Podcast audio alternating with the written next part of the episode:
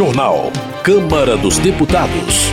Relatório sobre combustíveis do futuro está pronto para votação no plenário da Câmara. Comissão especial aprova a proposta que amplia a imunidade tributária para templos religiosos. Parlamentares comentam manifestação em favor do ex-presidente Jair Bolsonaro.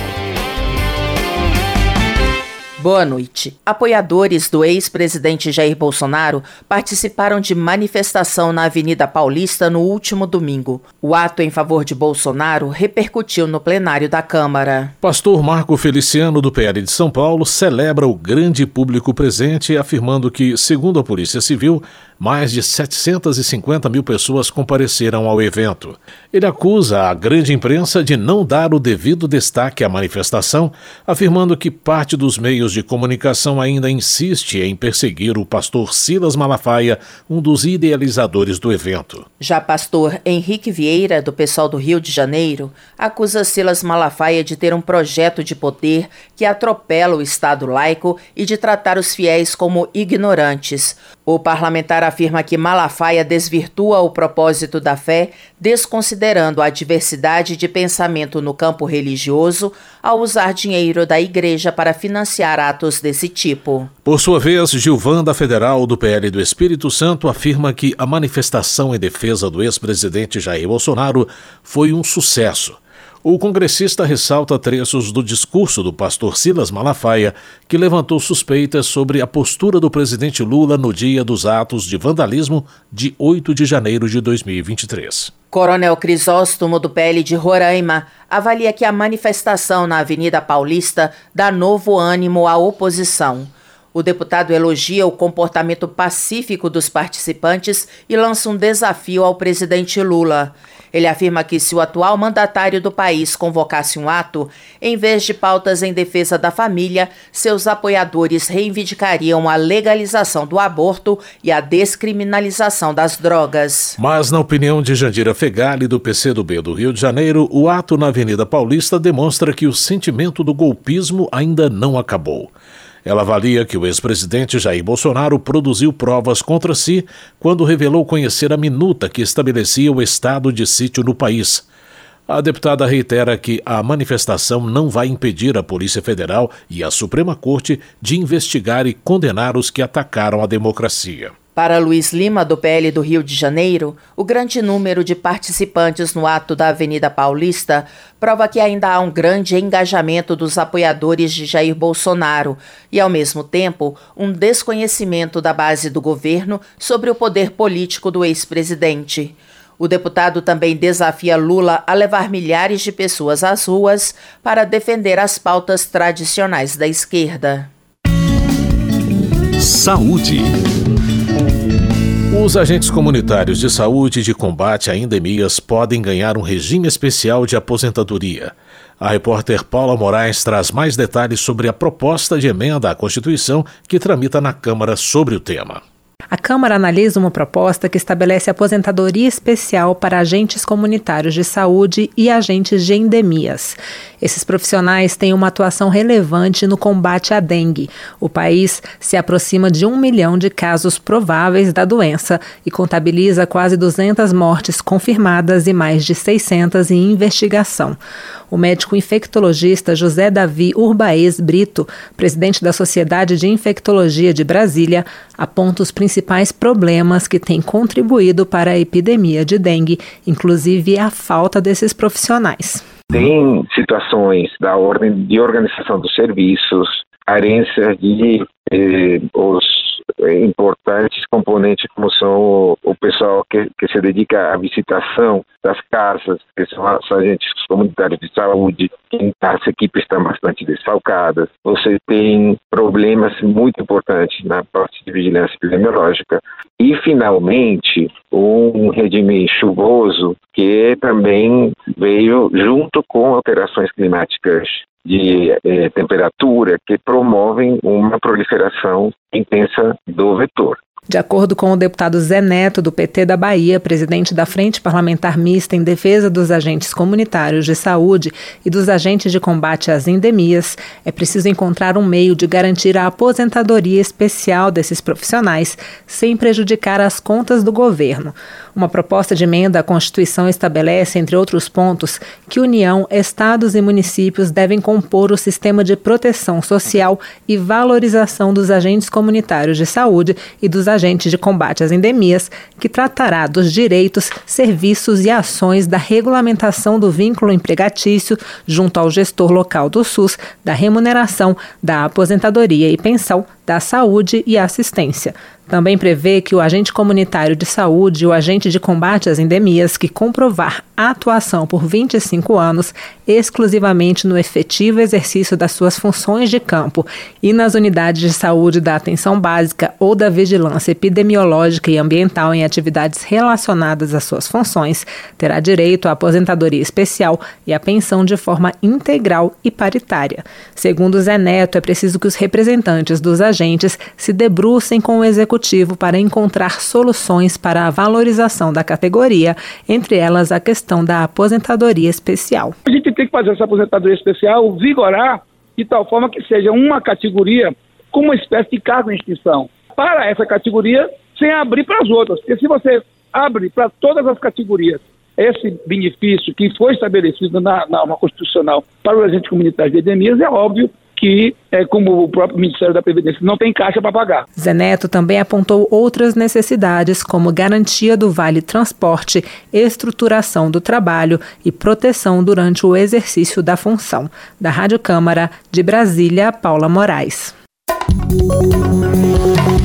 Luciano Dutti, do PSB do Paraná, registra o aumento alarmante dos casos de dengue para cobrar o reforço do quadro de agentes de saúde e de endemias no combate constante ao mosquito transmissor.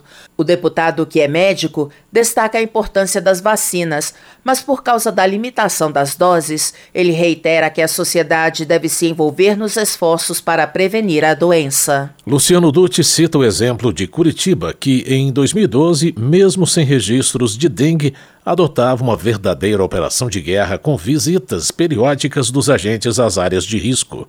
Segundo ele, com a diminuição dos profissionais, a cidade registrou oito vezes mais casos de dengue este ano, em comparação a 2023, comprovando a eficácia da prevenção no controle da doença. Marcon, do PT, está preocupado com o aumento dos casos de dengue no Rio Grande do Sul. O parlamentar classifica a situação como grave, especialmente em municípios como Três Passos, que, segundo ele, tem cerca de 10 mil habitantes e registra 30% dos casos no estado. Marcon espera que, em breve, a população gaúcha receba mais vacinas contra a dengue. Ele afirma que o governo federal comprou as doses em estoque no Brasil, adquiriu imunizantes de outros países e também está trabalhando para acelerar a produção da vacina para atender a população brasileira. Chico Alencar, do pessoal do Rio de Janeiro, solicita ao governo federal que atenda à demanda de reajuste salarial dos servidores da Fundação Oswaldo Cruz, a Fiocruz, como reconhecimento por sua contribuição no combate de epidemias e pandemias. Chico Alencar defende a importância da instituição centenária e afirma que, não fosse a Fiocruz, o Brasil estaria numa situação muito pior em relação a várias doenças, como a Covid-19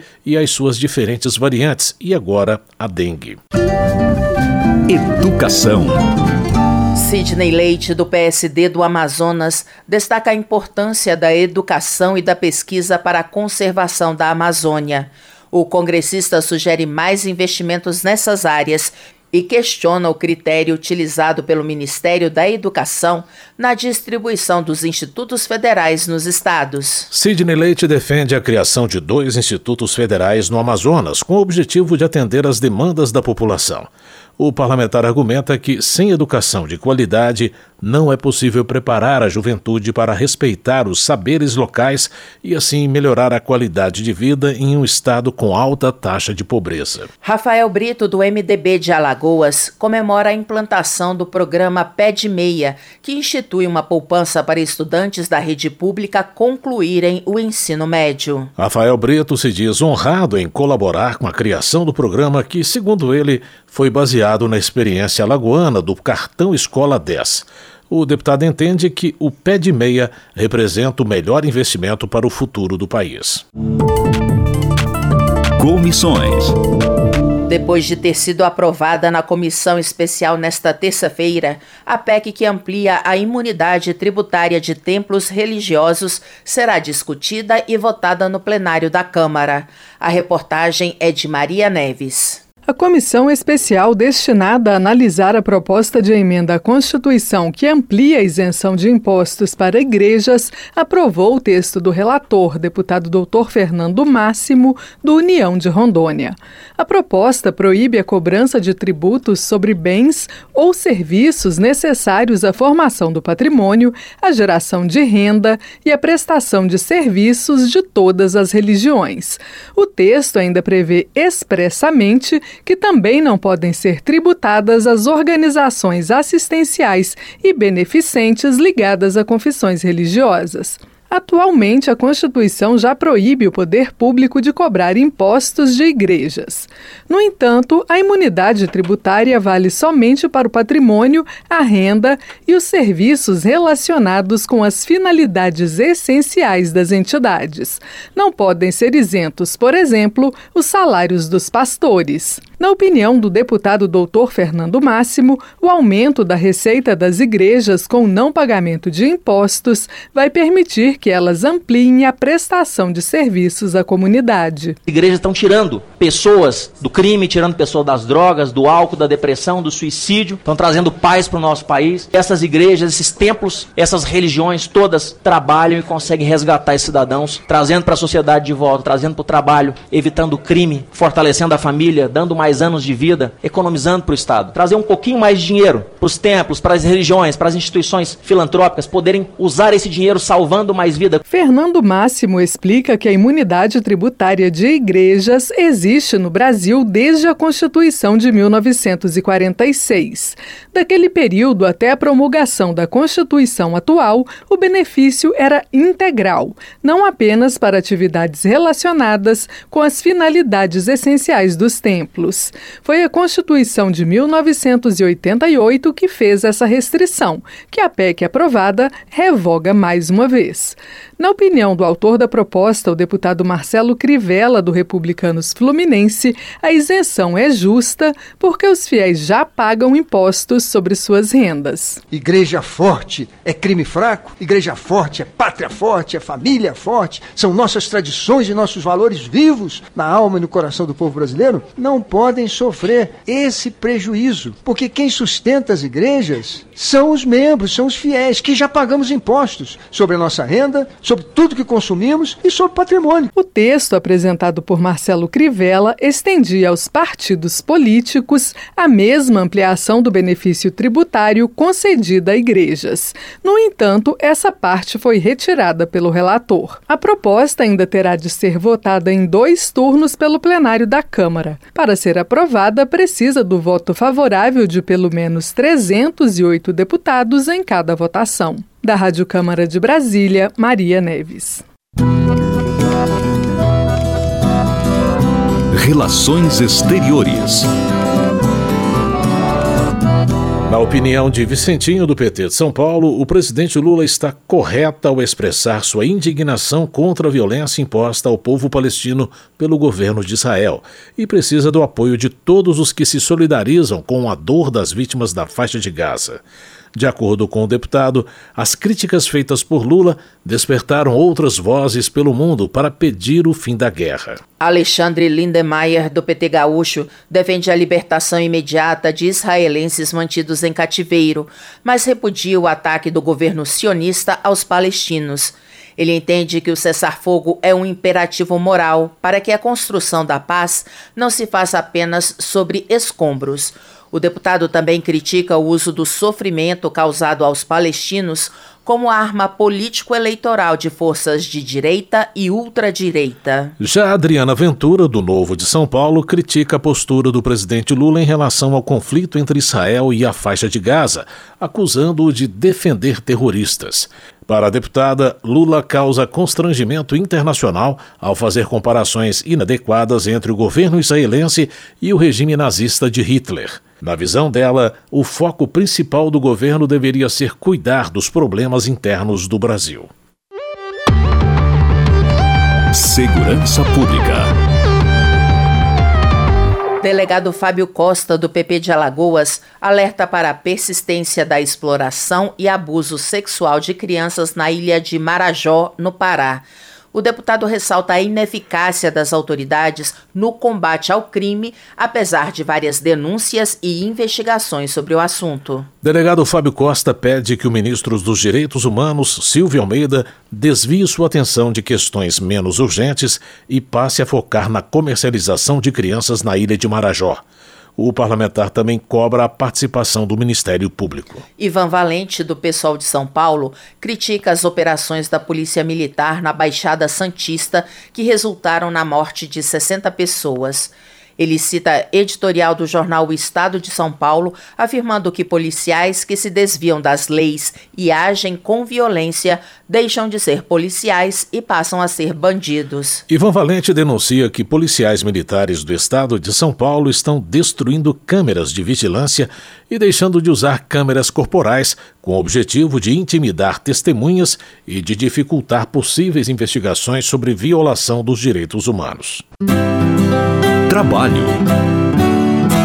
João Daniel, do PT de Sergipe, denuncia casos de abusos e desrespeito às leis trabalhistas. O parlamentar cita como exemplo um trabalhador que colocou fim à própria vida depois de ter sido demitido e outro que foi assassinado após denunciar abusos da empresa. Para João Daniel, a persistência de práticas degradantes no campo e na cidade reforça a necessidade de manter a luta em prol da dignidade dos trabalhadores. Ele ressalta ainda a importância do respeito à legislação e do reforço das instituições comprometidas com a garantia dos direitos e a proteção dos trabalhadores. Economia. A Câmara deve votar em breve a proposta que estabelece um marco legal para os biocombustíveis no Brasil. O projeto, conhecido como Combustíveis do Futuro, amplia a adição de etanol na gasolina e pode gerar investimentos de 200 bilhões de dólares. A reportagem é de Silvia Munhato. O relatório do deputado Arnaldo Jardim, do Cidadania de São Paulo, para seis projetos que tratam dos combustíveis do futuro, estabelece que a mistura do etanol na gasolina poderá chegar a 35% se houver viabilidade técnica. Hoje é de 27,5%. Também permite que a mistura do biodiesel no diesel comum saia dos atuais 15% para até 25% a partir de 2031. Jardim diz que se baseou no projeto enviado pelo Executivo em 2023, que já falava em aumento do biodiesel no diesel para 20% até 2030. Em relação ao etanol, o percentual máximo fixado pelo governo era de 30%. O relator diz que o texto deve ser analisado em breve pelo plenário da Câmara e que deve alavancar muitos investimentos no país. Uma estimativa que nos foi trazida é que esse conjunto de mudanças que nós estamos fazendo pode significar um investimento de largada na somatória de 200 bilhões de dólares. O projeto em análise também prevê a criação de um Programa Nacional de Combustível Sustentável de Aviação. Segundo Arnaldo Jardim, como aconteceu com etanol e com biodiesel, este novo tipo de combustível, conhecido como SAF, vai se tornar competitivo gradualmente. Realmente o SAF, num primeiro momento, ele vai custar mais do que o querosene de aviação. Mas o que ele faz de cadeia, o que ele faz de ganho ambiental, até porque essa é uma exigência mundial, não é o Brasil que está inventando isso. A Europa já está praticando isso, os Estados Unidos também. O avião que sai daqui pousa lá. Não dá para trocar de combustível no meio do caminho. Terá que ter um padrão e vem com o padrão. Mas nós estamos muito confiantes de que, se na largada tem um custo adicional, depois você ganha. Isso tem sido a experiência com energia renovável. Pelo programa, as companhias aéreas deverão reduzir em 1% as emissões de gases de efeito estufa a partir de 2027, alcançando 10% em 2037. O projeto traz ainda um marco legal para a atividade de captura e estocagem de dióxido de carbono. A Agência Nacional de Petróleo, Gás Natural e Biocombustíveis vai fornecer às empresas dados geológicos para identificar as áreas com potencial para estocagem do gás. Da Rádio Câmara de Brasília, Silvia Minhato. Termina aqui o Jornal Câmara dos Deputados, com trabalhos técnicos de Everson Urani, apresentação de Luciana Vieira e José Carlos Andrade. Uma ótima noite para você. A Voz do Brasil retorna amanhã. Uma boa noite. Você ouviu A Voz do Brasil. Boa noite.